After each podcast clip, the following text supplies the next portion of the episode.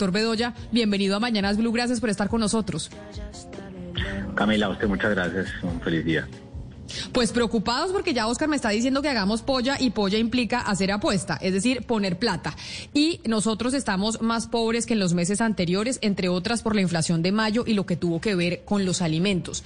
Principalmente en mayo los alimentos subieron solo por los bloqueos y el paro nacional, doctor Bedoya, o hubo algún otro componente y factor que hiciera que los alimentos estén más caros. No, la principal fuente del incremento de los precios, Camila, fue el tema de los bloqueos. Es que recuerden ustedes y su audiencia que tuvimos en 30 días más de 2.000 bloqueos en las carreteras del país. Y hablando de pollas, pongámosle el caso de la carne de aves. En la ciudad de Popayán, que fue la ciudad que tuvo la mayor variación mensual del IPC, la carne de ave tuvo un incremento del 36% los huevos del 32%, Camila. Y hay que tener presente que el país tiene una inflación anual del 1.6%. Entonces, en un mes ver, ese incremento tan, tan absurdo, pues evidentemente no solamente empobrece a todos los colombianos, sino que afecta las posibilidades nutricionales de aquellos que están en condición de mayor vulnerabilidad. Un municipio o una ciudad como Florencia, en el Caquetá, el incremento del costo de la papa fue del 128%. Y en Cali, para ponerle otro ejemplo, el tomate y la cebolla subieron respectivamente 84% y 71%. ¿Qué quiere decir esto? Que los bloqueos lo que generaron fue un empobrecimiento por la vía de los costos de los alimentos a los consumidores y pues resulta muy diciente que quienes los promovían supuestamente están defendiendo a los más vulnerables y lo que lograron generar con esto es empobrecer más en particular a los colombianos menos eh, menor condición de favorabilidad económica por el incremento tan inusitado en los precios de la comida. Pero, pero doctor Bedoya, yo le quería preguntar por eso justamente, porque Camila decía que todos amanecimos más pobres, pero pues según lo que revela el DANE, no todos amanecimos más pobres. Digamos, los que más pobres amanecieron fueron los más pobres de la sociedad. Y yo quiero entender un poco y que usted le pueda explicar a los oyentes que, eh, digamos, para la población total se ve una inflación del 1%, pero cuando uno lo mira en los hogares pobres es del 1.5 y en los hogares vulnerables del 1.49. ¿Por qué se da como, eh, por qué los hogares vulnerables sienten muchísimo más estos precios en la inflación? Por una razón, porque los hogares en menor condición de favorabilidad económica o los más vulnerables, pues primero tienen menos ingresos, entonces cualquier incremento en los precios y sobre todo los bienes básicos hace que se les golpee mucho más duro su poder adquisitivo, la capacidad de comprar la comida. Y segundo, porque los hogares que tienen menos ingresos gastan más proporción de sus ingresos en comida. Entonces, la dieta básica de un hogar que tiene menos ingresos pues evidentemente se lesiona más al tener mayores incrementos en los precios de los alimentos. Por eso cuando les menciono el tema del pollo, el tema de la, de la carne de res, las frutas frescas, la cebolla, el tomate, pues ahí es donde viene un golpe dramático en un solo mes, más del 35%, del 70%, cuando hay productos que durante el año, la inflación total de nuestro país al año es del 1.6%. Entonces, si bien este es un efecto que es coyuntural, porque seguramente veremos que la inflación de junio seguramente retoma una estabilidad y seguramente así también será la del mes de julio, pero pues en mayo no solamente hubo desabastecimiento, sino por la vía del desabastecimiento un incremento desmesurado en los precios que no favoreció a nadie porque los productores no podían sacar los productos, entonces qué mayor ingreso iban a tener la gran mayoría de ellos. Los comercializadores seguramente hicieron su agosto con los poquitos productos que les llegaban pero el consumidor terminó llevando el bulto, como dicen. Y por eso es que nosotros siempre insistimos, recuerden ustedes, Camila, que aquí lo hablamos, y Valeria con todo su equipo, el tema del, del IVA y la canasta básica, lo que eso puede representar, pues fíjese lo curioso, por la vía de esos bloqueos terminaron generándole un golpe inclusive mucho más duro al costo de los alimentos en un mes de lo que habría sido ese texto inicial de la reforma tributaria. ¿Y qué pasó, doctor Bedoya, con las grandes empresas productoras de alimentos que estaban paradas y también con los pequeños ganaderos que estaban eh, arrojando la, la leche y, los, y los granjeros que estaban abandonando las carreteras los pollos? Eh, ¿Ya se reactivaron o sigue la producción agrícola de estas empresas y estos pequeños eh, proveedores paralizada? Pues miren, esa leche derramada se perdió, ese ingreso nunca se tuvo, esos costos mayores se tuvieron y aquí ojalá alguien responda por eso. Porque, claro, en la medida en que los bloqueos desaparecen, ya empieza la gente a retomar una nueva normalidad. Pero eso no quiere decir que usted lo ve borrar el enorme costo y el enorme daño que tuvimos en el sector agropecuario durante el mes de mayo. ¿Por qué? Porque los productos pereceros se dañaron. No es como que usted quedó con el inventario y después empieza a vender eso en alguna plaza. No, simplemente las frutas se dañaron, los animales se murieron, la leche se derramó y demás. Y por eso es muy importante no solamente la reparación económica, sino la responsabilidad penal. Nosotros hemos solicitado que ojalá la, delegación de la CIDH escuche no solamente a los gremios, sino a los productores, para que ellos puedan ver también cuál fue el daño que le generaron los bloqueos en materia de ingresos, en materia del empleo, en materia de toda la afectación económica y sobre todo la misma vulneración de sus derechos a poder alimentarse a muchos colombianos, a trabajar a muchos otros.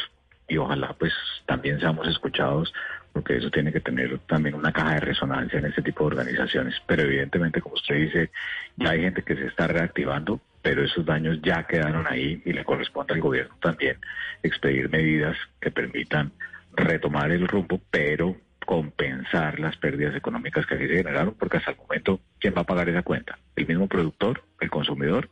Eso no debería quedar en la impunidad, ni en lo penal, ni en lo económico, porque si no aquí lo que estamos es incubando un precedente absolutamente negativo para que cualquiera se sienta con derecho a bloquear las carreteras y si no pasa nada, pues entonces ahí tendremos una nueva constante y una nueva realidad en el país, lo cual sería absolutamente desastroso.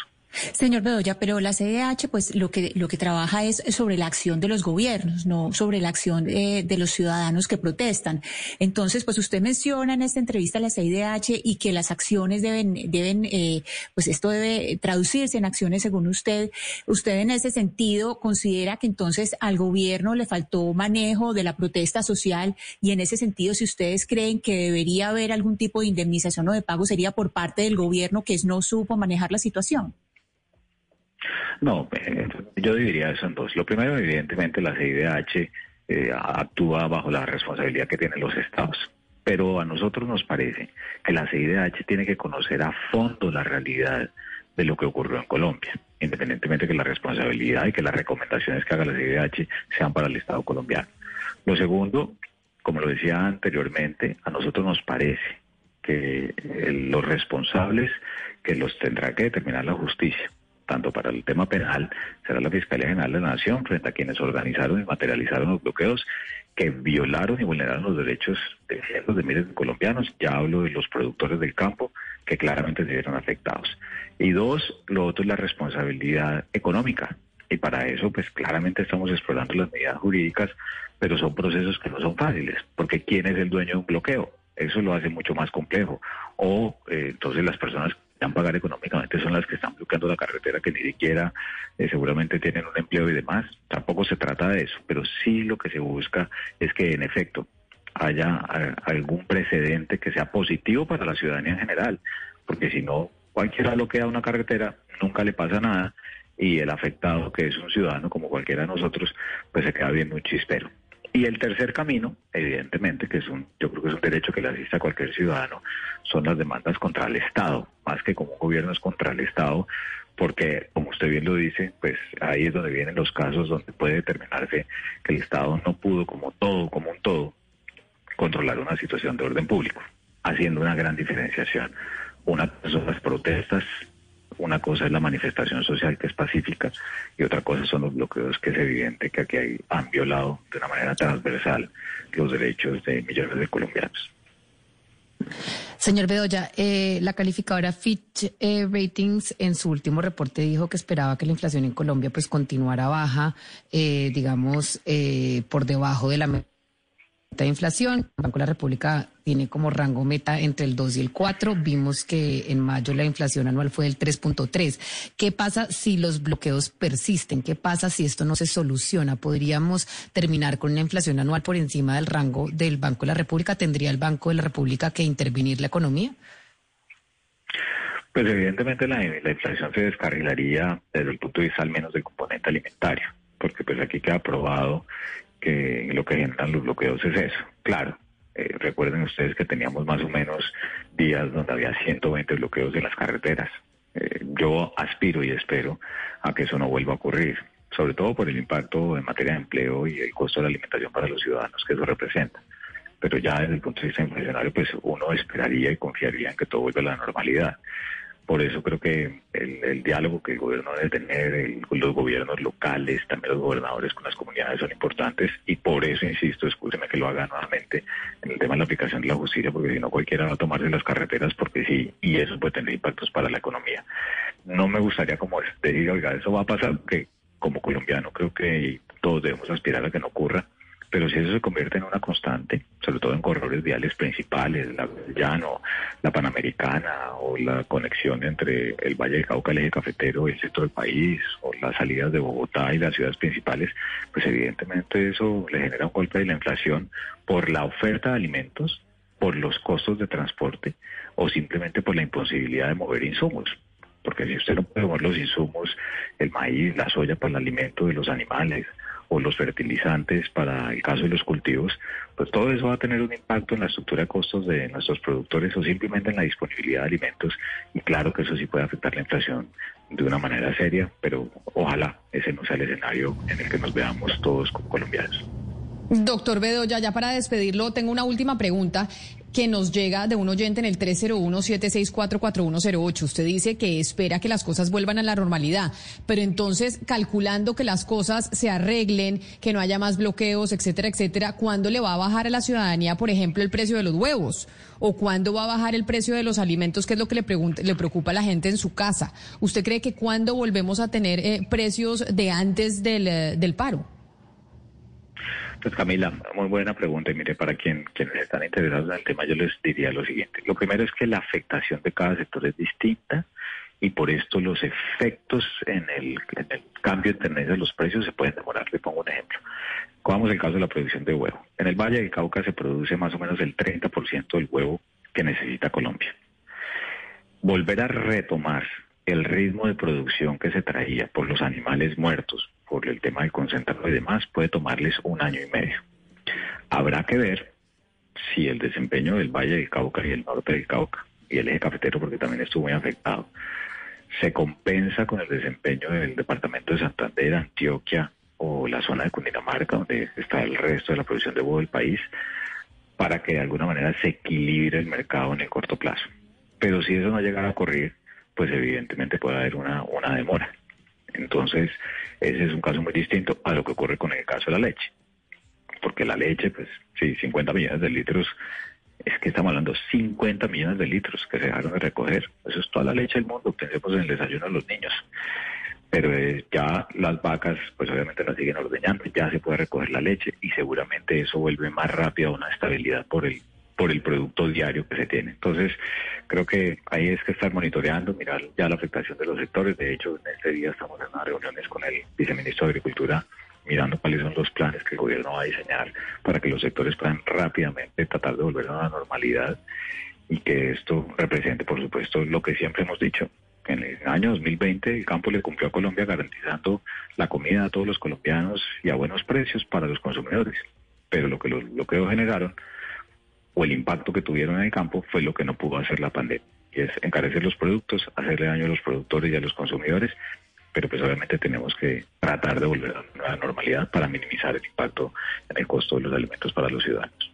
Es Jorge Enrique Bedoya, presidente de la Sociedad de Agricultores Colombianos. Doctor Bedoya, mil gracias y feliz resto de día para usted. Igualmente, muchas gracias, feliz día. Este es Camila, un golpe muy duro otro golpe muy duro que recibe el ahorrador, el consumidor colombiano, porque eh, vamos cinco meses y como lo decía Valeria, ya se superó la meta de inflación del Banco de la República, estamos en el 3.2 y lo que también, pues Camila, eh, muchos oyentes que, que, están pendientes tienen que saber, que, que, es triste, pero es así, es que la inflación en este momento está a punto ya de comerse el aumento de salario mínimo del año pasado, que fue de 3.5, estamos a dos décimas de que se absorba, la inflación se coma el aumento del salario real algo que pues empobrece a la gente, no importa su nivel de ingreso. Ahora bien, si bien Camila, lo que nos acaba de decir Jorge Bedoya, los alimentos explican el 85% de la inflación de este mes. Sí es cierto que Colombia venía arrastrando una inflación mucho más grande que la de los últimos tiempos. Ya antes de este año ya iba en 2.2 y acá Camila hemos tenido a expertos, a economistas, eh, porque venimos hablando del tema de la inflación en Uruguay, en Argentina, en Venezuela, Alemania la semana pasada tuvo el dato de inflación más alto en los últimos 10 años, en Estados Unidos. Entonces, si lo ponemos en el contexto global, esta es una discusión que está en la mesa de toda la discusión pública internacional.